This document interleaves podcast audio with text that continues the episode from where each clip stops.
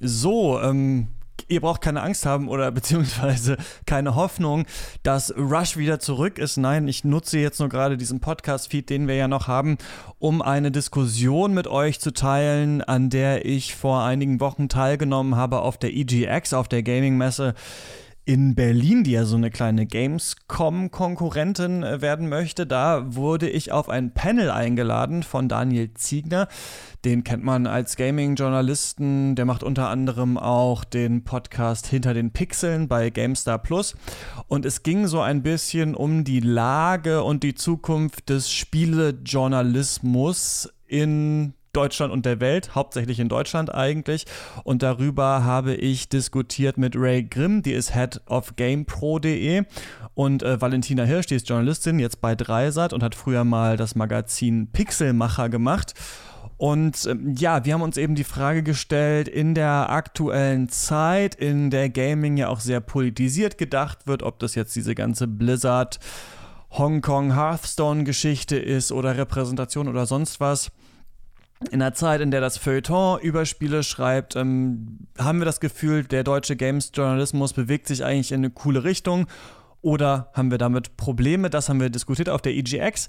Dieses Panel war gesponsert vom Gain Magazin. Darauf möchte ich jetzt hier nochmal hinweisen. Ähm, ein sehr cooles, neues äh, deutsches Videospielmagazin, das sich auch dem Thema Games nochmal so ein bisschen von einer anderen Richtung nähert und, muss ich auch sagen, mega billig ist. 5 Euro äh, kostet es, glaube ich. Also, ähm, das ist ein ganz schöner Kampfpreis, mit dem die angetreten sind. Ihr findet das, was die machen, auf äh, www.gain-magazin.de. Könnt ihr mal reinschauen. Genau, und ich dachte, vielleicht ist das hier für den einen oder anderen interessant, vor allem auch, weil man diese Diskussion zwischen uns mh, bisher nur auf dem Twitch-Kanal von der EGX äh, schauen konnte bei den hochgeladenen Videos. So ist es jetzt vielleicht ein bisschen leichter zu konsumieren. Ja, genau. Das das war's. Grüße an Alex von, von Giga Games. Sorry, dass ich hier den Podcast-Feed gehijackt habe. Das äh, soll jetzt auch nicht zur Regel werden oder sowas. Ich bin auch nicht dauernd auf irgendwelchen Panels eingeladen. Aber ich dachte, es ist vielleicht ganz spannend. Deswegen jetzt äh, viel Spaß mit unserem Talk von der EGX. Ach nee, eine Sache noch. So sieben Minuten lang oder so ist der Ton jetzt nicht ganz so mega gut. Und danach hat dann meine Aufnahme geklappt und dann ist es ein bisschen besser. Also am Anfang klingt es ein bisschen wie aus der Dose, geht aber, versteht man alles. Äh, es wird dann schlagartig besser, so ab Minute 7, ab Minute 8. Viel Spaß. Oh, wir sind live. Oh Gott. Ähm, hallo und herzlich willkommen zu diesem Panel über ähm, die Zukunft und den Zustand des Spielejournalismus. Ähm, ich fange mal an, ich stelle einfach mal kurz das Panel. Ich stelle euch einfach vor, dann müsst ihr das nicht machen. Ihr habt gleich noch genug zu tun. Danke, danke. Ähm, hier mit mir sind äh, Ray Grimm von äh, Game Pro, Head of GamePro.de. Ähm, früher Games Pilot, wer das vielleicht noch äh, kennt. Außerdem ist hier Valentina Hirsch, ähm, Journalistin bei Dreisat ZDF, vielleicht vielen noch bekannt durch die Pixelmacher. Ähm, und als dritter Gast auf diesem Panel Christian Eichler, ähm, mittlerweile freier Journalist, ähm, der bei Detector FM den Games Podcast Rush ähm, gemacht hat. Und mein Name ist Daniel Ziegner, ich bin ebenfalls freier Journalist. Ich mache unter anderem bei GameStar den Podcast Hinter den Pixeln. Wir sprechen heute über die Rolle des Spielejournalismus, beziehungsweise welche Rolle er spielen sollte, weil ähm, ich glaube, da nehme ich nicht zu viel vorweg. Wenn wir alle, äh, wenn ich für uns alle hier spreche, dass wir uns noch ein bisschen mehr wünschen würden. Ähm, Fangen wir mal an. Ich, ich würde behaupten, ich fange mal mit einer These an. Ich würde behaupten, wir leben in einer sehr spannenden Zeit, um Journalismus über Spiele zu machen. Wir haben in den letzten, ich würde sagen, in den letzten 10, 15 äh, Jahren hat sich der Spielejournalismus sehr radikal verändert und weiterentwickelt. Wir haben auch gerade in diesem Jahr zum Beispiel und im letzten Jahr viele Debatten, die über ähm, die über die Grenzen des, des reinen Spieleproduktjournalismus hinausgehen. Wir haben Arbeits Kampf äh, in der Spielindustrie, wir haben ähm, Diskussionen darüber, inwieweit Gaming-Communities äh, zur politischen Radikalisierung benutzt werden. Wir haben gerade einen internationalen Konflikt gehabt um ein E-Sport-Turnier. Ähm, es gibt also eigentlich viel zu tun, wäre meine These. Ähm, und da fange ich vielleicht mal mit einer, mit einer Frage an, die möglicherweise mir cleverer vorkommt, als sie klingt. Aber ähm, seht ihr einen Unterschied zwischen Spielejournalismus und Journalismus über Spiele als Einstiegsfrage mal in den Raum gestellt. Wer, wer möchte zuerst das Mikro? Mensch, fängst mir was ganz Einfaches an, ne?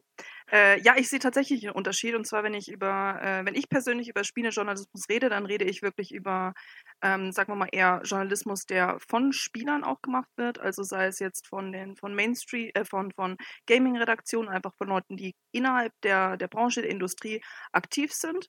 Ähm, und wenn ich von Journalismus über Spielen rede, dann würde ich eher von, äh, von dem Mainstream, also von großen Tageszeitungen, von großen, großen Fernsehsendern reden, die sich mittlerweile auch mit diesem Thema beschäftigen, einfach weil es nicht mehr nur eine Nische ist, in der, der die Fachpresse quasi schreibt, sondern wirklich die, über die jeder berichtet. Einfach weil ich möchte jetzt nicht wieder dieses Mitte der Gesellschaft, weil da wird mir auch immer ganz schlecht, wenn ich das höre. Ähm, aber letztendlich ist es halt so, dass mittlerweile fast jeder spielt und das heißt, viele Leute kriegen einfach mehr davon mit. Wie, wie seht ihr beiden das? Ihr beiden seid ja jetzt nicht aus der, der klassischen Fachpresse, anders als Ray und ich. Ähm, also ja, wahrscheinlich gibt es einen Unterschied. Es sollte eigentlich keinen geben. Jetzt habe ich tatsächlich, ich komme ja vom Fernsehen, ich habe auch da angefangen, über Spiele zu berichten. Und tatsächlich, da haben wir gerade ähm, so ein bisschen im Vorgespräch drüber gesprochen. Ähm, ich habe im Volontariat, das war in der, in der Nachrichtenredaktion, ähm, und dann, also die war äh, tendenziell, es war, ich kann es ja dazu sagen, die Sendung gibt es sogar noch, aber die sieht heute anders aus. War für Sat 1 ein, ein, Regionalmagazin, die aber auch über viele popkulturelle Sachen was machen wollten. Und da habe ich eben angefangen, so ein Gamecheck, haben die das damals genannt, zu entwickeln. Das war so mein erstes kleines Konzept. Und, es, und bis dahin habe ich eigentlich tatsächlich nur privat gespielt. Und mir war damals tatsächlich gar nicht klar, dass es halt auch schon ein Weilchen her, ich möchte gar nicht sagen, wann das war. Ähm, äh, ich sage es einmal, das war 2000 tatsächlich. Und ähm, da war mir gar nicht klar, dass ich aus diesem Hobby eigentlich auch einen Beruf machen könnte.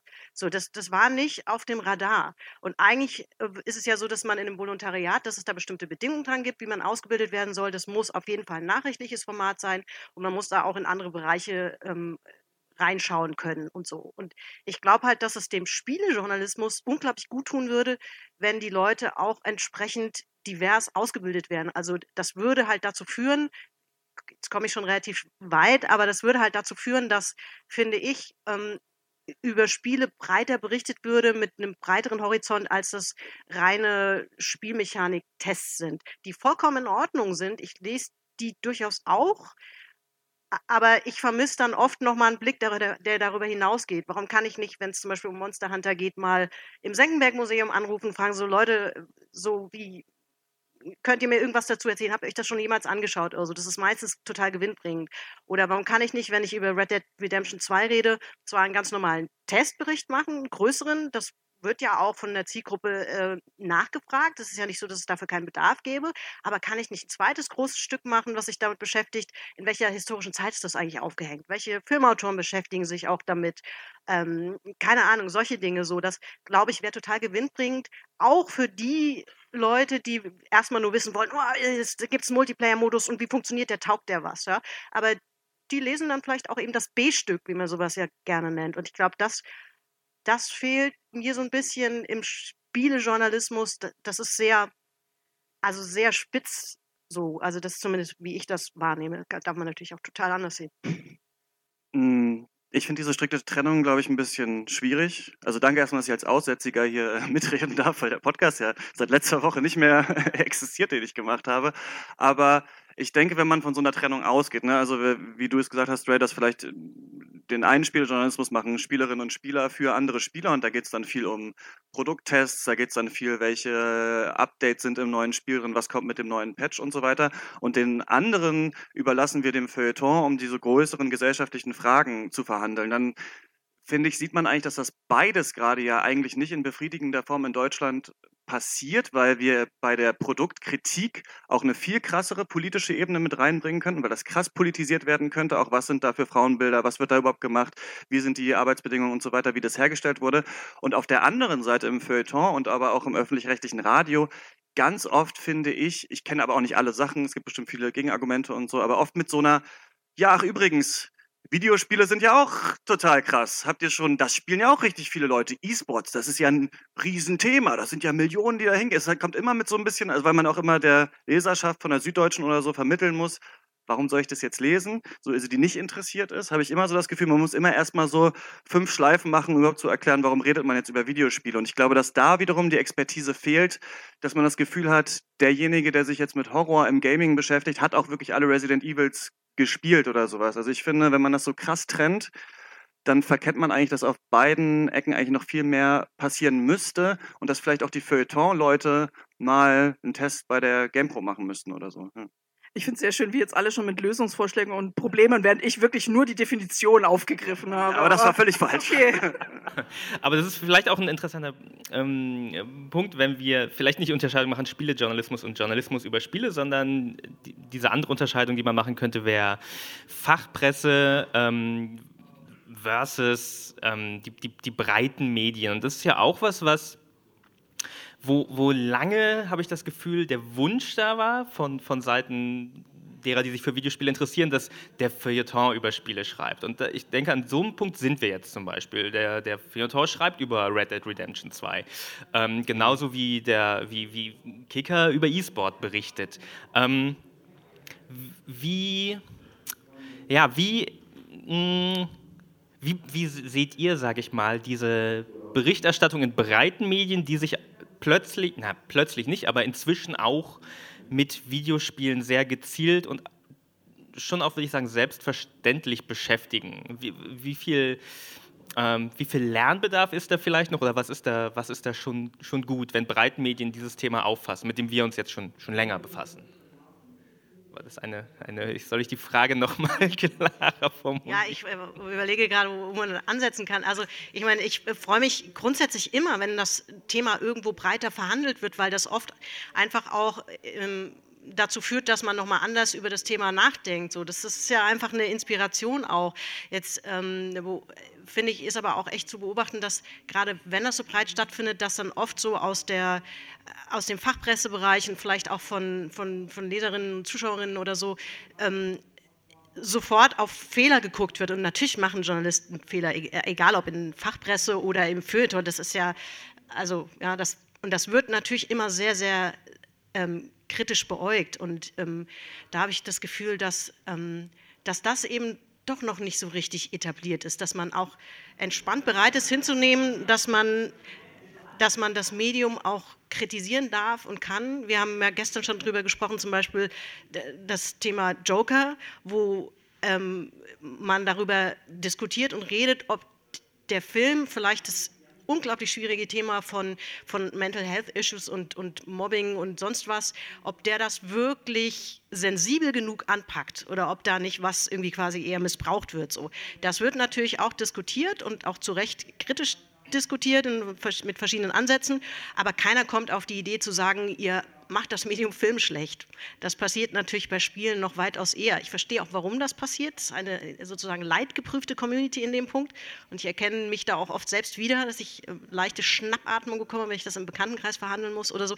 Aber nichtsdestotrotz muss man sagen, so, ja, man darf das auch kritisieren. Und es ist doch auch okay, wenn das das Feuilleton macht, was vielleicht vor 20 Jahren das noch nicht gemacht hätte. So, es bringt doch irgendwie so das ganze Thema weiter. Und das finde ich dann wieder, auf die Gefahr, dass ich mich wiederhole, das finde ich einfach gewinnbringend für das Medium selbst, für so eine Debatte.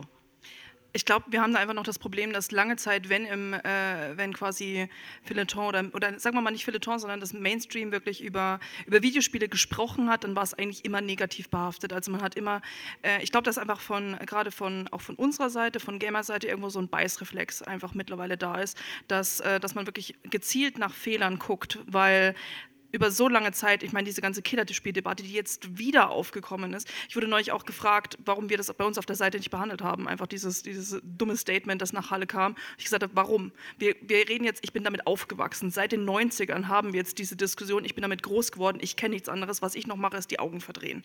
Und so ähnlich geht es halt vielen Leuten, die in unserer Community sind, dass wenn sowas immer mal wieder im Mainstream aufkocht, dann ist es eben einfach entweder wir haben die Kinderspieldebatte oder wir haben die Wie dumm macht Fortnite Kinder. Also das sind gefühlt diese beiden Debatten. Entweder es geht um, um Sucht, Dummheit oder irgendwas oder es geht halt in Richtung, ja, wir sind entweder Killer oder dumm. Also was anderes äh, schien lange Zeit im Mainstream gar nicht für uns, äh, für uns möglich zu sein. Und ich glaube, dass viele, die jetzt dann einfach auf, keine Ahnung, einem Spiegel oder einer Zeit oder sowas, dass da irgendwie so diese diese Chance ein bisschen vertan sich teilweise anfühlt und dass man dann, wenn man dann halt mal was liest, dann eben gleich guckt, okay, wo ist denn jetzt der Haken, dass die jetzt darüber sprechen, wo werde ich jetzt gerade wieder in Anführungszeichen herabgesetzt. Ich glaube, das ist zu lange passiert und äh, ich glaube auch, dass die Dinge jetzt mittlerweile im Wandel sind, dass es nicht mehr der Fall ist, einfach nicht nur durch den Feuilleton, sondern durch auch einfach andere andere Dinge, die in unserer Community passieren.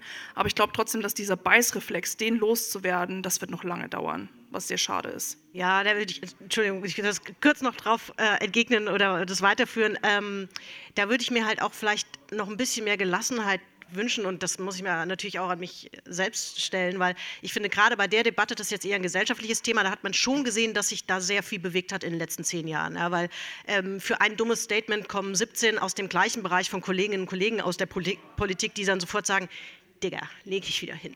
So, also das äh, hat, sich, hat sich schon verändert. Und, aber als, als Journalistin müssen wir da dann vielleicht auch reflektierter drauf gucken, weil ich sehe das ja bei mir selbst. Natürlich hat Seehofer, man muss ihn, kommt ja nicht drum rum. Ähm, natürlich war das sackdumm. Aber wenn ich mir das genauer anschaue, dann merke ich schon auch so, naja, er hat das wahrscheinlich ein bisschen anders gesagt, äh, bin es ein bisschen anders gemeint, als er es gesagt hat. Es war blöd ausgedrückt und er hat ja auch noch was nachgeschoben. Aber tatsächlich könnte man ja auch sagen, so, naja, aber können wir nicht mal drüber reden, dass vielleicht noch nicht überall angekommen ist, dass es auch Foren gibt, äh, wie Steam oder, oder den PlayStation-Chat oder sonst irgendwas, die tatsächlich nicht auf dem Schirm sind, wo tatsächlich auch vielleicht Plattformbetreiber Fehler machen, wenn es um Debatten geht oder, äh, oder so, dass auch die, ey, Neonazis sitzen in Fußballstadien, die gehen möglicherweise sogar ins Theater und die sind natürlich auch in Gaming-Zusammenhängen zu finden und ähm, wo beim Fußball das vielleicht schon ein bisschen weiter ist, wo es Faninitiativen gibt und, und alles Mögliche, können wir vielleicht auch noch ein bisschen nachlegen. Auf allen Ebenen, sowohl als Journalisten, die viel über Gaming-Zusammenhänge reden, können wir ja vielleicht mal eine investigative Recherche machen, vielleicht auch mal in einem größeren Zusammenhang, sich vielleicht mal zusammentun mit einem, in Anführungszeichen, Mainstream-Medium und sagen, also lass uns mal so ein Recherchenetzwerk bilden. Wir liefern den Input und ihr liefert uns die größeren Möglichkeiten, die ihr vielleicht habt, mit Korrespondenten oder sowas was zu machen. Also da, da können ich, finde ich, könnten wir schon selbst auch noch als Spielejournalisten und Journalistinnen noch ein bisschen mehr bewegen.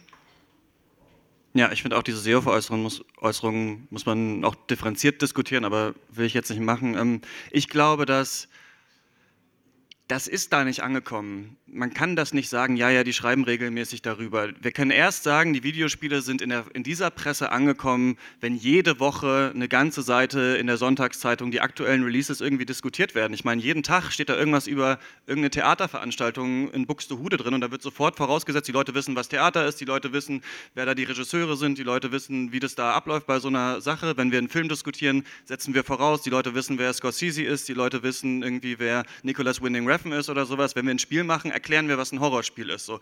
Wir erklären irgendwie, wie man, habe ich manchmal das Gefühl, wenn man eine CD, in DVD, in die Blu-ray, in die Playstation, ich weiß es auch nicht, in die Playstation reinschiebt. Also das muss eigentlich so eine krasse Regelmäßigkeit bekommen, weil ich frage mich auch immer so ein bisschen von dieser Feuilleton-Sicht, wenden die sich an Leute, die spielen oder wenden sie sich an ihre Zielgruppe und versuchen, der so ein bisschen zu erklären, was gerade im Gaming abläuft, damit die das auch so ein bisschen raffen, weil das sind ja wichtige Themen. Es spielen ja scheinbar sehr viele Leute, also müssen wir auch mal was über Fortnite schreiben und dann halt vielleicht dieses macht Fortnite die Kinder wahnsinnig oder so. Also ähm, das frage ich mich schon. Ich glaube, so richtig angekommen. Also wir können sagen, es wird besser, mit Sicherheit, ähm, aber das ist da noch nicht richtig da. Das ist erst richtig da, wenn man voraussetzen kann, dass jemand, äh, der die Zeit liest, weiß, wer Hideo Kojima ist, würde ich sagen. So, wenn das einfach nicht mehr erklärt werden muss, was Shigeru Miyamoto mal gemacht hat. So, ja.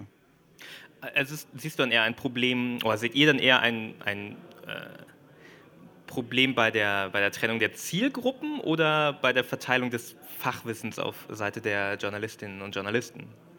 Ich glaube, das ist eine, äh, eine gute Mischung aus beiden, weil ich meine, was wir wenn wir über Gamer reden, dann haben wir alle hier im Raum eigentlich ein relativ klares Bild, wen wir uns gerade vorstellen. Also jetzt, ich meine jetzt nicht diese, diese ganz furchtbaren South Park-Witz-Ideen, die wir dann im Kopf haben von irgendwie äh, Kellerkindern, die einfach die ganze Zeit World of Warcraft spielen, sondern wir denken einfach, wir denken an eine relativ junge Zielgruppe, wir denken an Leute in unserem direkten Umfeld, wir denken irgendwo an uns.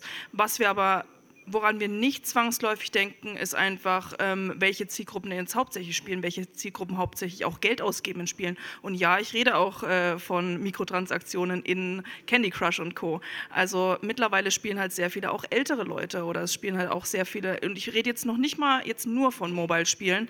Ähm, ähm, der Nachbar meiner Eltern ist 60 Jahre alt und spielt nichts anderes als GTA. Wir haben versucht, ihm was anderes zu geben, es geht nicht. Ähm, aber es, sind halt, es gibt genug ältere Spieler, die haben vielleicht eine Konsole, die haben einen PC und die spielen ein oder zwei Spiele im Jahr. Die beschäftigen sich so ein bisschen mit Spielen, aber die greifen dazu nicht nur zu einer GamePro oder einer GameStar oder Maniac oder wie, wie, wir auch alle heißen. Die greifen halt zu einer Zeit. Die gucken mal auf Spiegel Online, die gucken, was da ist. Die kaufen sich, die orientieren sich da die, über die ein, zwei, drei Spiele, die sie sich vielleicht im Jahr oder alle paar Jahre mal kaufen. Und das ist, sage ich mal, eine ganz andere Zielgruppe oder eine ganz andere ähm, auch Gruppe an Menschen als die, wo wir sagen würden, an die denken wir, wenn wir über Gamer oder Gaming reden. Ja, wo, wo es, glaube ich, auch tatsächlich noch e-, extrem Aufholbedarf gibt, ist, Spiele sind so groß und so breit geworden, dass ähm, über Genres braucht man ja da gar nicht reden. Aber E-Sport, du hast es angesprochen, das ist auch nochmal ein komplett eigenes Thema und das das braucht man jetzt auch nicht unbedingt in einem Feuilleton zu verhandeln. Da könnte man aber eher mal drüber reden, so okay, ähm, diese Spiele gehören Firmen und das ist extrem stark ähm, gesponsert. Das ist natürlich dann zum Beispiel auch im öffentlich-rechtlichen Zusammenhang ein Riesenproblem. Ähm, so, das ist mal ein Thema. Dann kann man da über Indie-Spiele reden, die oft gesellschaftliche Probleme nochmal eher anders ansprechen, die vielleicht auch kleinere Themen sich rauspicken, was ich auch total spannend immer finde.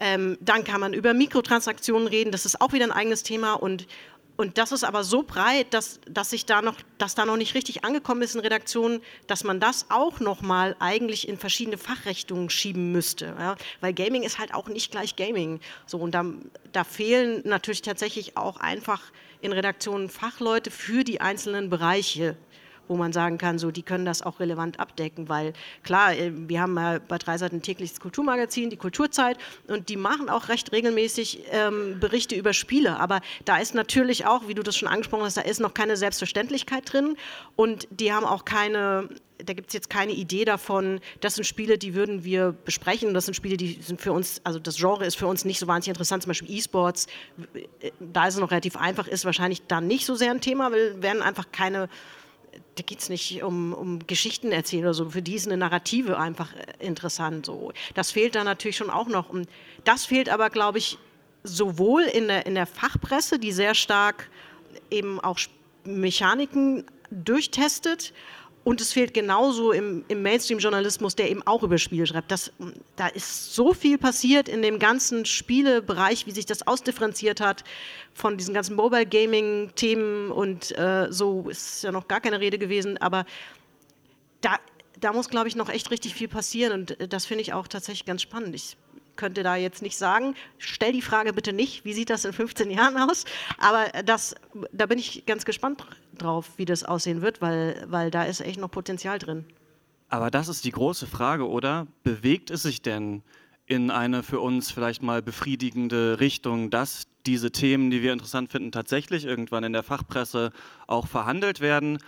Oder verliert die Fachpresse einfach diese Themen komplett aus dem Blick? Also ich kann da ich kenne nicht alle Magazine, ich kenne nicht alle Sendungen, es gibt bestimmt viele Blogs und sowas und auch kleine Podcast-Projekte, die viele Themen ansprechen. Aber wenn wir überlegen, welche Themen gerade gesellschaftlich in der Breite diskutiert werden, Feminismus, MeToo, Nachhaltigkeit, Fridays for Future, ne, wo ich mich frage, gibt es eine Schnittmenge, Fridays for Future, Fortnite oder sowas? Irgendwo muss die ja liegen. Ich lese es nicht in der Gaming-Presse. Im Gain-Magazin, das ja dieses Panel hostet, gibt es einen Artikel jetzt, die sagt, wie können wir eigentlich nachhaltig Spiele spielen. Ne?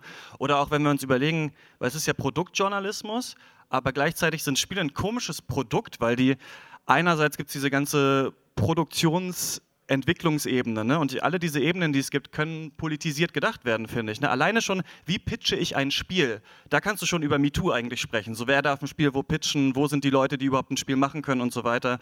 Bis zur, wie wird es entwickelt? Wie sind Crunch-Bedingungen? Wo wird das produziert? Wo sind denn die Features? Welche Chips sind in der PlayStation 4 drin? Ist es Kinderarbeit vielleicht oder sowas? Ne? Dann diese ganze Community-Sache, E-Sports, wer hängt da drin? Was ist in den Netzwerken und so weiter? Und da sind wir noch nicht mal auf der Ebene der Rezension und der Interpretation was wird eigentlich im Spiel verhandelt und so weiter. Und jetzt ist die Frage, entweder frage ich mich, gibt es dafür keine Zielgruppe, also ich wäre die Zielgruppe, aber gibt es dafür vielleicht keine Zielgruppe, die das lesen wollen würde, diese Sachen? wenn es die Zielgruppe gibt, brauchen wir dann die Leute, die das besprechen. Und da muss ich sagen, ich kenne in Deutschland vielleicht zehn Leute, bei denen ich sage, ich finde, das sind alles supergeile äh, Gaming-Journalisten. Nina Kiel sitzt zum Beispiel hier in der ersten Reihe. Du, weiß ich nicht, Lara Kalbert war hier auf dem Panel und sowas. Aber viele von denen, das ist jetzt hart gesagt, aber dödeln in irgendwelchen eigenen Podcast-Projekten, auf irgendwelchen Blogs rum, wo man ja eigentlich vielleicht denken würde, so wie die Zeit jemanden einstellt, der sich nur mit Rechtsextremismus beschäftigt, oder so wie BuzzFeed News jemanden hat, der nur LGBT-Themen hat, würde man doch denken, mit dieser breiteren Masse an Themen stellt die GameStar jemanden ein, der, gut, der macht vielleicht alle Japano-Rollenspiele und LGBT-Themen oder sowas. Oder der macht halt Crunch und der macht äh, Strategiespiele am PC oder sowas. Aber das passiert ja fast gar nicht. Und dann frage ich mich, weil es nicht geklickt wird, also liegt es am Geld oder woran liegt das? Weil ich habe das, hab das Gefühl, die Leute sind da, aber sie sind nicht in den großen Medien angestellt. Und da würde man doch sonst beim Journalismus sagen, wenn du den krassesten Rechtsextremismus-Experten hast, da würden sich doch die Leute drum reißen. Also wenn Georg Restler aufhört, Monitor zu machen, dann kommt doch die Süddeutsche und sagt, ey, komm zu uns. Und ich habe das Gefühl, im Gaming-Journalismus sagen wir, ja, dann mach doch hier dein eigenes Podcast-Projekt auf Steady irgendwie. Ich glaube, ich kann ein bisschen was dazu sagen, weil ja. gerade auch die GameStar thematisiert wurde. Ich meine, die gehört ja auch quasi, ist ja unser Schwestermagazin. Und ich weiß halt, wie es, ich weiß halt, wie es bei uns ist, ähm, dass wir diese Themen teilweise aufgreifen, ja, aber die, sagen wir mal, die, die Schnittmenge zwischen also sagen wir mal, es ist sehr schwer, auch Interessenten für diese Themen auf unsere Seite zu bekommen oder auf unsere Seiten zu bekommen. Ähm, das heißt nicht, dass wir nicht zum Beispiel teilweise die Experten dafür tatsächlich im Haus haben, die sich damit beschäftigen. Ich glaube, gerade Michael Graf mit GameStar Plus macht da sehr, sehr gute Arbeit in diesem Bereich. Ähm, aber ich weiß eben auch, wie es ist, jedes Mal, wenn wir uns mit dem Thema Nationalsozialismus auf einer der Seiten beschäftigen. Ich weiß, dass unsere Community Managerin vorher immer Bescheid wissen muss, dann erstmal vielleicht in sich geht, tief durchatmen und überlegt, ob sie dann heute weinend rausgeht, einfach weil die Kommentare Jahre entsprechend sind. Also da, das sehen wir halt immer mal wieder, wie das dann einfach quasi auch aufgenommen wird. Und womit wir lange zu kämpfen haben. Ich meine, wir haben mehrere Magazine im Haus, die sehr, sehr alt sind. Also die GamePro ist mittlerweile über 15 Jahre alt. Die GameStar ist mittlerweile über 20 Jahre alt. Das heißt, wir haben viele auch irgendwo noch Altlasten, mit denen wir kämpfen. Ich weiß noch, als ich damals eingestellt wurde, wurde ich gefragt, ob ich die GamePro lese und meine Antwort war nein. Meine Antwort war nein, ich lese die GamePro nicht und ich habe sie nicht gelesen, weil sie mir damals vermittelt hat, dass sie mich nicht haben möchte. Mich ja. als, als weiblichen Spieler. Und das ist, das ist ein paar Jahre her und ich habe seitdem viel getan, dass das eben nicht mehr der Fall ist. Das sind teilweise einfach, sagen wir mal, unterbewusste Mechanismen die, oder Entscheidungen, die wir getroffen haben, was für Themen wir covern, in welche, äh, ja, über was wir schreiben, welche Art von Bildern wir auswählen. Also so ganz, ganz viele Sachen in dieser Art. Aber es ist ein unglaublich langer und schwerer Prozess, von Altlasten wegzukommen. Und damit möchte ich jetzt auch gar nicht irgendwie auf, auf Kollegen von mir rumhacken oder sowas, weil ich schätze auch, ich schätze sowohl alle, äh, alle, die vor mir da waren bei der GamePro, als auch bei der GameStar. Aber in der Zeit, in der wir dazu gekommen sind, hat sich so viel geändert. Ich meine, ich habe angefangen, wir haben vorhin Gamespilot kurz erwähnt, ich habe das während Gamergate versucht aufzubauen. Das war richtig scheiße. Also ähm, das war wir haben in den letzten fünf Jahren haben wir einen sehr, sehr großen Wandel gesehen. Einmal in dem, wie wir arbeiten, aber auch in dem, was, äh, was quasi unsere Leser von uns wollen, was unsere Leser lesen. Und ich glaube, wir sind mittlerweile immer noch in so einer Art Culture Clash, wenn es darum geht, einfach einen, auch einen Balanceakt zu finden zwischen Themen, die wir als sehr wichtig erachten, die viele unserer Leser als wichtig erachten, aber eben auch noch dieser, sagen wir mal, klassische Produktjournalismus, der irgendwo noch da ist und den halt viele auch einfach noch wollen und fordern, was ich auch sehr gut nachvollziehen kann. Und da einen Balanceakt hinzukriegen, gerade mit, sagen wir mal, relativ kleinen Redaktionen auch. Wir brauchen uns jetzt nicht vormachen, dass keine, kein Gaming-Magazin in Deutschland große Redaktionen hat. Ähm, das ist richtig hart. Also das ist härter auch, als es auf äh, einfach im, im, ersten Moment wirken mag. Aber das ist, ein, das ist quasi ein konstanter Kampf für uns. Und ich meine, wir sind auch gewillt, den zu führen, sonst säße ich auch nicht hier. Aber ich habe jetzt auch ein bisschen den Faden verloren, worauf ich einmal kurz wollte, aber ich hoffe, also nur um zu sagen, es ist jetzt nicht so, als wären wir blind für sowas. Es ist jetzt nicht so, als würden wir Sachen, keine Ahnung, absichtlich oder unabsichtlich ignorieren, vor allem nicht aus Ignoranz. Ähm, aber es ist halt einfach immer, sagen wir mal, nicht so einfach.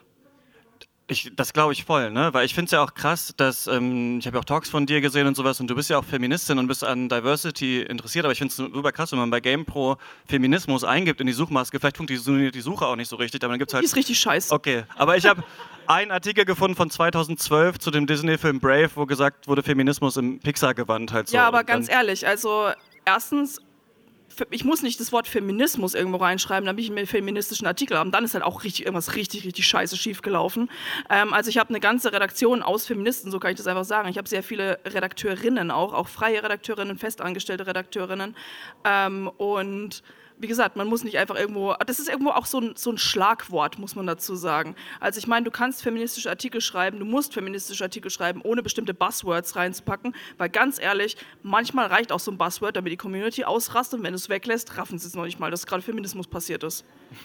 Genau, das sollte auf keinen Fall auch jetzt ein Vorwurf, vor allem jetzt nicht von einem Mann nein, auf nein, Panel zu einer Frau sein, Sorge. dass du nicht der feministische Arbeit, auf, also auf gar keinen Fall. Ich, was ich nur sagen wollte, ist, glaube ich, weil du hast es angesprochen, dass es auch ältere Leute gibt, die sind noch dabei und so. Und was ich so ein bisschen vermisse im Games-Journalismus, sind auch die alten weißen Männer, die so auch Bock haben, sich erstmal mit diesen Themen zu beschäftigen. Und ich habe immer so ein bisschen das Gefühl, wenn du sagst, eure Community Managerin muss erstmal irgendwie da quasi Tower Defense spielen, wenn ihr einen, äh, wenn ihr einen, wenn ihr einen Artikel zu Rechtsextremismus macht. Ich habe das Gefühl, dass halt so Gamer, die Gamer, TM, äh, so lange sich halt dieses Hobby erkämpfen mussten und dann immer auch verteidigen mussten vor anderen, dass jetzt, wo halt Leute kommen, die sagen, ja, aber eure Spiele, die ihr ewig verteidigen musstet, die sind übrigens sexistisch oder da sind rassistische Ste Stereotypen drin, dann kommt halt ein krasser Abwehrreflex irgendwie, dass so, da hat man da keinen Bock drauf. Dann ist das halt irgendwie, weiß nicht, Social Justice Warrior Propaganda oder so. Natürlich nicht jetzt alle, aber das sieht man schon doch erschreckend oft, wenn man auch in den Foren der großen Magazine mal guckt und jemand mal nach mehr LGBT-Themen äh, g- sich, sich das gewünscht hat. Und da hätte ich das gerne, einfach dieses Gefühl so, klar, da ist jemand, der ist 45, der ist seit 20 Jahren dabei, aber der hat auch Bock auf die Themen und der wird irgendwie mitgenommen. Der hat auch Bock, sich mit Diversity und sowas zu beschäftigen. Da habe ich das Gefühl manchmal, dass der Musikjournalismus da zum Beispiel weiter ist. Der hat Bock auf Identität, der hat Bock auf irgendwie antirassistische Sachen. Und da denke ich beim Games-Journalismus oft noch so, ja, wir können mal einen Artikel dazu machen, aber so richtig Bock haben nicht alle, da wirklich mal so hinzudenken, überhaupt in die Richtung. Ähm, würde jetzt vielleicht noch mal kurz zurückgehen auf diesen, diesen Unterschied, den wir, oder den ich vorhin gezogen habe zwischen Fachpresse und, und breiten Medien. Ist vielleicht das Phänomen da, dass ähm, es sehr viel Fachwissen gibt bei den Fachmedien, ähm, aber eine, eine sehr spitze Zielgruppe, die sich erst langsam ändert. Und bei den Breitmedien ist es andersrum. Da gibt es relativ wenig Fachwissen über Videospiele, Videospielkultur, wo das Medium herkommt, ähm, aber eben ein sehr breites Publikum, das sich vielleicht noch nicht gezielt für Spiele interessiert und dem man vielleicht ein Horrorspiel nochmal erklären muss. Ähm, ist, ist dieser Unterschied vielleicht ein Grund, dass wir dass die Killerspieldebatte, die wir dieses Jahr führen, nochmal als Killerspieldebatte angefangen hat. Ich glaube, es hat sich ja äh, relativ schnell eine Woche später ähm, ein bisschen gewandelt, da wurde es differenzierter. Ähm, aber ist, ist das vielleicht eine dieser, einer dieser Punkte, warum, warum solche Debatten sich immer wieder wiederholen, ohne dass sie wirklich voranzukommen scheinen? Ich würde das jetzt, glaube ich, gar nicht so sehr am, am, am Thema oder an dem Medium Spiel festmachen, sondern dass das eigentlich immer was passiert, wenn irgendein krasses Ereignis passiert und dann eine Menge Medien relativ schnell Bericht erstatten müssen oder sich getrieben fühlen, möglichst schnell zu berichten. Und dann passieren solche Dinge leider allgemein. Es ist auch egal, um welches, welches Thema es geht. Aber ich meine, dass das Nachholbedarf ist ähm, in, in, also ich glaube, es gibt in beiden Bereichen, sowohl in der Fachpresse als auch in dem, was man gerne Mainstream-Presse nennt, gibt es absolut Nachholbedarf, sich Know-how reinzuholen. Die einen vielleicht äh, ein bisschen breiter zu schauen und, und eher auch vielleicht popkulturelle Zusammenhänge mehr ähm, in den Fokus zu rücken, anstatt nur eben eine Spielmechanik zu beschreiben, funktioniert die, funktioniert die nicht. Ähm, und die anderen wiederum brauchen ganz dringend Know-how, was Genres betrifft und, und Entwicklung auch, also spielhistorische Entwicklung und so, das, das fehlt, glaube ich, da schon durchaus, oder da gibt es auf, muss man positiv auszudrücken, gibt es auf beiden Seiten noch Luft nach oben. Wenn man das jetzt mal in Seiten teilen will, was irgendwie auch albern ist irgendwie, aber was, ihr wisst ja, was ich meine. Vor allem, ich glaube auch mittlerweile gibt es, äh, das muss man auch sagen, dass mittlerweile immer mehr auch Experten in, äh, im Feuilleton oder in Mainstream-Medien arbeiten. Also gerade wenn man sich auch, ähm, ich gucke öfter mal dann in den Spiel rein, was da einfach geschrieben wird. Und das sind witzigerweise auch ehemalige Kollegen von mir teilweise, also die auch in der Redaktion gearbeitet haben und die halt jetzt als Freiberufler teilweise unterwegs sind. Und da merkt man dann auch schon, es wird schon auch Expertise quasi eingekauft. Also es ist nicht mehr so wie früher, dass es hieß, XY beschäftige dich mal bitte mit einem, mit einem Videospiel und dann wird erstmal ne, Diskette abgestaubt und dann guckt man mal, was du da so drauf ist. Und ich glaube, das hat sich schon geändert. Also ich glaube, das geht dann schon. Also, dass da schon eine Art Fortschritt erkannt wird, auch gerade von, ich sage jetzt auch wieder Mainstream-Medien, sich da einfach quasi entsprechende Expertise auch reinzuholen. Dann, dann frage ich vielleicht mal jetzt äh, weniger überspitzt und ein bisschen mehr, wie seht ihr denn eine äh, positive Entwicklung? Weil wir haben gerade mit dieser Killerspieldebatte wieder dieses Schlagwort, das eben, ähm, glaube ich, viel geprägt hat in den letzten Jahren. Wie, wie, wie, wie, nehmt ihr denn diese aktuelle Debatte wahr im Vergleich zu den letzten fünf?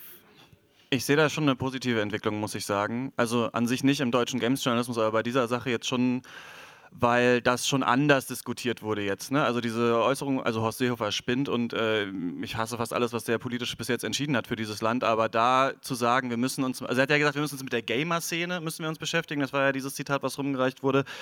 Da kommt dann der Beißreflex, das ist halt auch wieder, ne, klar, dieser Verteidigungsreflex äh, der Spielerschaft, die sich halt äh, dagegen auflehnen möchte, dass jetzt wieder gesagt wird, Spiele machen gewalttätig, aber dass es halt ein Problem in Communities und so weiter gibt, das ähm, denke ich mal ist klar, aber da ist auch nicht klar, wie krass ist das Problem jetzt genau wo. Also man merkt schon, es gibt äh, viele antisemitische Äußerungen und so weiter, aber wir wissen nicht genau, was radikalisiert jetzt einen Menschen wie, was sind Rückzugsräume, was ist der Unterschied zwischen Steam und 8chan und sowas, da müsste man wahrscheinlich mehr Forschung betreiben. Ich will nur ganz kurz sagen, dass ich ähm, immer das Gefühl habe, dass sich Videospieler, wahrscheinlich vor allem die männlichen, dann politisieren lassen, wenn ihnen etwas weggenommen wird. Also Hakenkreuze in Wolfenstein zum Beispiel, wenn die nicht drin sind, dann gibt es einen politischen Protest, weil gesagt wird, wir, das ist Zensur. Oder der Epic Game Store, da sind die Spiele nicht auf Steam, also sind Spieler schon bereit, politisch äh, zu streiten. Und für mich war diese Hearthstone-Sache jetzt tatsächlich eine der ersten Sachen im Games-Journalismus, bei denen ich das Gefühl hatte, da wird nichts weggenommen. Da ist tatsächlich Solidarität in, im Gaming-Journalismus. Also da wird gesagt, hier hat sich jemand politisch geäußert und ein Großkonzern hat ihm deswegen Preisgeld ähm, quasi genommen. Und dann wurde gesagt, das ist nicht okay, diese Firmenstruktur ist nicht in Ordnung. Bei Crunch war es so ähnlich.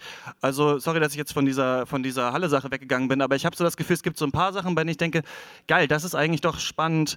Da gibt es doch eine andere Art von Politisierung, die es gerne mehr geben könnte. Und da fand ich es auch stark, dass die GameStar und zum Beispiel auch Rocket Beans TV einen 30-minütigen Talk gemacht haben, was ist jetzt dran? China und Blizzard und sowas. Ich finde, das ist schon eine sehr positive Entwicklung, die auch gerne noch so weitergehen könnte.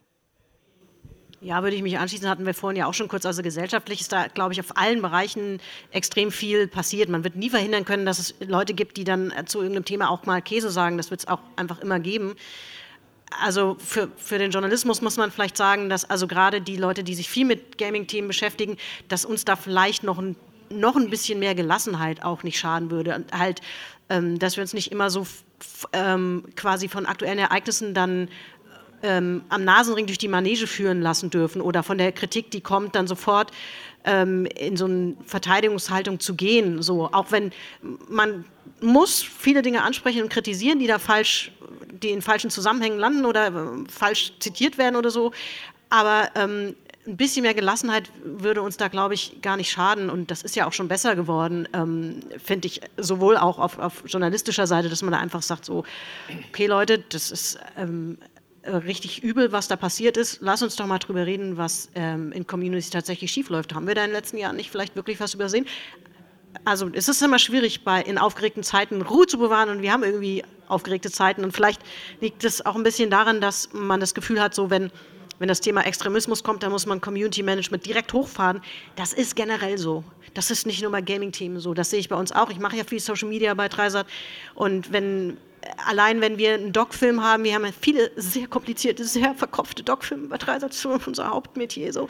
Und wenn dann irgendwie was kommt über eine saudi-arabische Dichterin und Poetry Slammerin, ups, so war ich das, so, dann, ähm, dann es, musst du nur ein Bild von einer verschleierten Frau auf Facebook setzen und niemand interessiert sich mehr, in welchem Zusammenhang da überhaupt debattiert wird und dass er sich tatsächlich für feministische Belange oder die Belange von Frauen in Saudi-Arabien einsetzt. Das ist da wird direkt die, die äh, Keule rausgeholt. Ja. Also das ist, fürchte ich, ein allgemeines gesellschaftliches Problem und da sind natürlich Gaming-Themen 0,0 von frei und die negativen Sachen bleiben auch ekelhafterweise mehr hängen. Und die positiven Sachen, die sehen wir dann oft vielleicht nicht so. Das ist auch immer das, was ich versuche bei uns, wenn wir Studentinnen und Studenten haben, die Community Management äh, bei uns dann lernen, so, gebt den Störern nicht zu viel Aufmerksamkeit. Die nerven wie die Sau, aber es ist wie in der Supermarktschlange. Ja. Zehn Leute stehen geduldig an, weil es da vorne ein bisschen länger dauert. Und der Elfte, der kommt und rumpöbelt, der macht es für alle unangenehm. Dann guckt man unter sich, denkt, weiß nicht, was man sagen soll. Die Frau an der Kasse tut einem leid und so. Das ist mega unangenehm. Aber zehn Leute waren doch total cool. Bleibt bei den Coolen, wenn es geht. Ja. Das ist aber so ein generell generelles Ding. Das kann man eigentlich an Gaming gar nicht so festmachen, finde ich. Das gilt für alles. Aber mir fehlen da eigentlich die schnellen Kommentare doch aus dem Fachjournalismus. Die Journalistinnen und Journalisten, die eigentlich wirklich eine Haltung haben, die davon Ahnung haben und die dann kommen. Also zum Beispiel so jemand wie Jim Sterling, was auch immer man von dem halten will. man hat das Gefühl, sobald Bethesda irgendeinen Müll macht, ist nach drei Minuten sein YouTube-Video dazu oben und der hatet erstmal rum. Und das ist, der ist ja so ein bisschen drauf, dass er immer denkt, alle, also er denkt ja, dass Gier das Schlimme am Kapitalismus ist. Ich glaube, er hat nicht die Systemkritik noch ganz durchdrungen, Jim Sterling, aber immerhin, also solche mal auch Persönlichkeiten, die sich auch tatsächlich alltäglich damit beschäftigen und dann mal einspringen und dann mal ähm, was machen. Es gab ja ein paar, die dann Kolumnen geschrieben haben. Ähm, das fehlt mir da so ein bisschen, weil ich habe das Gefühl, dass so eine, so eine Gaming-Journalistin sich dann eigentlich immer nur Lust hat, mit Videospielen und Gewalt zu beschäftigen, wenn der Vorwurf kommt, Videospiele würden gewalttätig machen. Aber dass Videospiele an sich vielleicht tatsächlich ein Problem haben mit Gewalt. So, das, oder das nicht, ne, nicht irgendwie, dass das schlimm ist, sondern dass man sich einfach mal länger damit beschäftigt, dass man Forschung liest, was sagt die Wirkungsforschung. Sowas würde ich eigentlich gerne regelmäßig da auch behandelt sehen und nicht nur, wenn halt von außen dann der Vorwurf kommt, übrigens, ihr seid schuld. Denn wenn man sich regelmäßig auch damit beschäftigt und eine richtige Haltung dazu hat, dann kann man dem auch, glaube ich, cool entgegentreten irgendwie. Ja. Aber nichts für ungut, genau das passiert auch jetzt. Also gerade, gerade seit irgendwie dem allerersten The Last of Us 2 Trailer wird dieses Thema gerade in der Fachpresse hoch und runter getrieben. Also auf jeder Plattform, die du dir anguckst, wird genau das, wie gewaltvoll dürfen Spiele sein oder sollten sie sein, wirklich richtig, richtig kritisch. Also da wird sich richtig kritisch mit auseinandergesetzt. Und ich finde, ich habe ein bisschen Problem damit, Jim Sterling da so positiv hervorzuheben, weil ihn sehe ich halt, also ich möchte nicht sagen, ich sehe ihn nicht als Journalist, aber er ist halt sehr polemisch. Das heißt, er ist eine Persönlichkeit und ihm geht es mehr um Entertainment als alles andere. Deshalb finde ich es sehr, sehr schwierig, ihm quasi irgendwie in Verbindung mit tatsächlichem Journalismus zu setzen, um ehrlich zu sein. So gerne ich, so unterhaltsam ich seine Videos finde, so gerne ich die auch gucke. Das ist halt eine Kolumne eher, ne? Ja. Ja, aber also das muss man halt wirklich sagen, das ist halt wirklich unfassbar polemisch und das ist halt auch nicht der Anspruch. Also das ist halt auch sowas, wo wir auch gezielt gesagt haben, sowas wollen wir nicht mehr machen. Wir wollen halt nicht mehr diesen, diesen Hate-Train fahren vor alles. Es gibt immer, man hat immer das Gefühl, man darf nur zwei, in zwei Schienen gehen, entweder man ist auf dem Hype-Train oder auf dem Hate-Train. Irgendwo dazwischen geht halt gar nicht mehr und das eine und das andere, es geht halt beides nicht. Also beides ist halt irgendwie scheiße. Ich meine, es das heißt nicht, dass man sich nicht über was freuen oder was richtig hassen darf, ähm, aber ich finde es halt schwierig, das quasi so als den super journalistischen Aufhänger 2019 zu sehen. Wenn du jetzt ähm, ähm, The Last of Us als Beispiel nimmst, wo, Gewalt in Videospielen jetzt differenzierter diskutiert wird, auch gerade in den Fachmedien, ähm, vielleicht zum Abschluss, zum äh, Abschluss nochmal die Frage, ähm, siehst du denn, dass da dann äh, im Fachjournalismus auch eine, eine, Grundlage geschaffen wird, dass wir zukünftige Debatten nicht wiederholen, sondern dass, dass auch dann die Themen stärker aus der Fachrichtung gesetzt werden? Wir kommen jetzt, die Beispiele sind immer so, die, die großen Debatten sind immer von außen. Wir haben jetzt gerade die, ähm, die Lootbox-Debatte kommt irgendwie von so einem Comedian ähm, und äh, die, die Killerspiel-Debatte kommt ohnehin immer von außen. Ähm, siehst du denn darin eine, eine, Grundlage oder seht ihr darin eine Grundlage, dass wir in Zukunft diese Debatten wirklich von Anfang an differenzierter führen?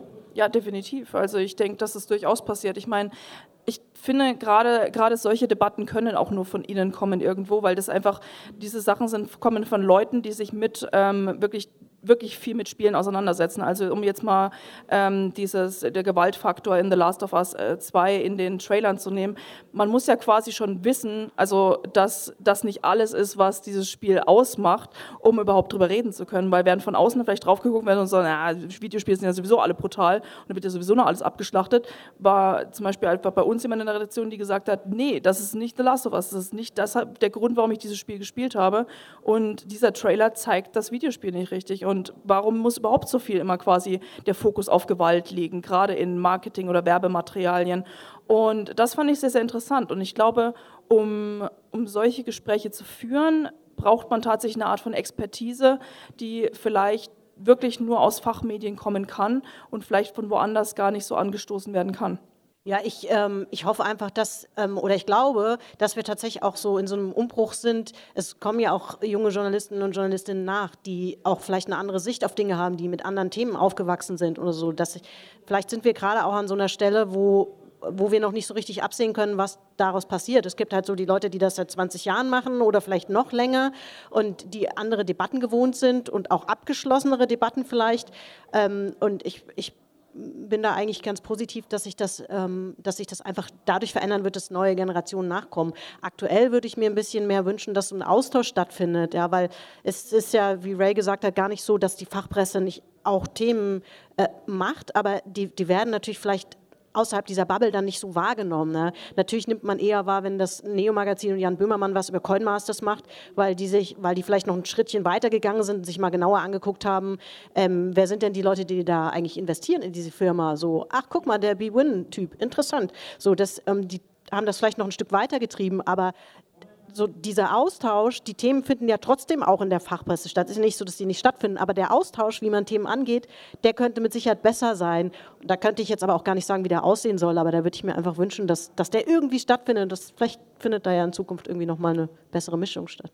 Aber was für ein unfassbarer Spiegel, den da Böhmermann der Gaming-Presse vorgehalten hat, dass er das erst im Neo-Magazin Royal jetzt machen muss, damit sich damit wirklich gesellschaftlich, gesamtgesellschaftlich irgendwie beschäftigt wird. Ne? Also ich würde mal einfach auch jetzt, damit wir ein bisschen hier Diversität in den Meinungen haben, das eher pessimistisch sehen. Also ich sehe nicht, dass sich das in der Mainstream-Presse in Deutschland so krass in so eine super positive Richtung entwickelt. Ihr sagt jetzt, es kommen immer neue Leute nach, aber irgendwer muss die neuen Leute ja bezahlen. Irgendwer muss den neuen Leuten ja eine Festanstellung geben und sagen, ey, macht doch, macht doch mal eure coolen Themen hier bei uns.